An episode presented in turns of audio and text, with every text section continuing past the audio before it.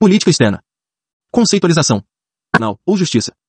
Celso Laffer. A política externa é aquela que traduz as necessidades e aspirações internas em oportunidades externas. Essa conceitualização acentua o caráter instrumental da política externa brasileira, tradicionalmente atrelada ao desenvolvimento nacional.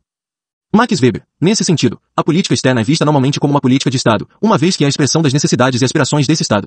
Weber define o Estado a partir de duas burocracias principais, a militar e a diplomática. Essas carreiras, denominadas carreiras de Estado, serviriam não a governos, mas aos Estados-nação. A carreira militar se dedicaria à implementação da política de defesa, enquanto a carreira diplomática se dedicaria à implementação da política externa. Continuidade e ruptura. Uma vez que se trata de uma política de Estado, espera-se que a política externa seguir por uma ideia maior de continuidade, e não de ruptura.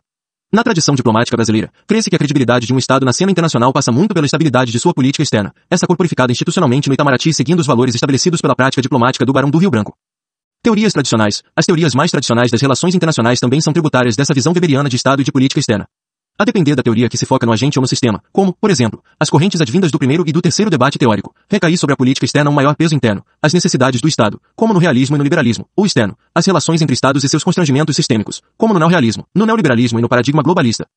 Política externa como política pública. As teorias mais contemporâneas de relações internacionais, como aquelas advindas do quarto debate teórico, tendem a ver a política externa mais como uma política pública.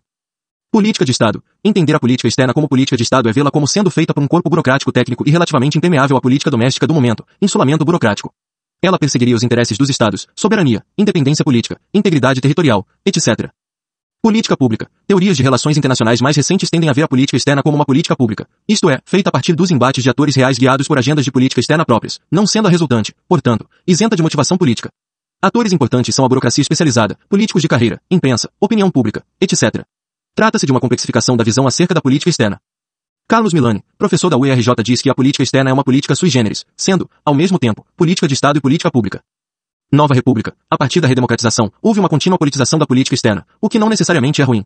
A política externa deixa de ser exclusividade de um corpo burocrático altamente especializado, Itamaraty, e passa a ser trazida para a vida política nacional, fragmentando-se o processo decisório da política externa envolvendo novos atores de forma institucional, como comissões destinadas à política externa e à defesa na Câmara, CREDEM, Comissão de Relações Exteriores e de Defesa Nacional, e no Senado.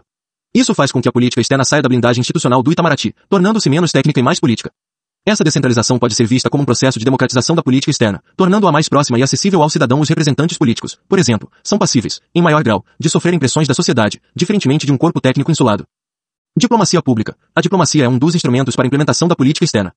A diplomacia tornando-se pública diz respeito à ideia impulsionada principalmente a partir dos anos 2000 de que o corpo diplomático brasileiro, concentrado no Itamaraty, deve estar mais aberto, acessível e disposto a dialogar com a sociedade brasileira, seja por meio de contatos com as universidades, com partidos políticos, com a imprensa, com ONGs, com o parlamento, etc.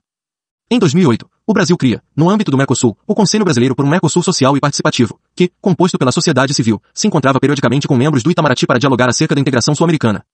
Durante o governo Dilma, intentou-se criar, após ensejamento de debates, um livro branco da diplomacia, iniciativa que não obteve êxito.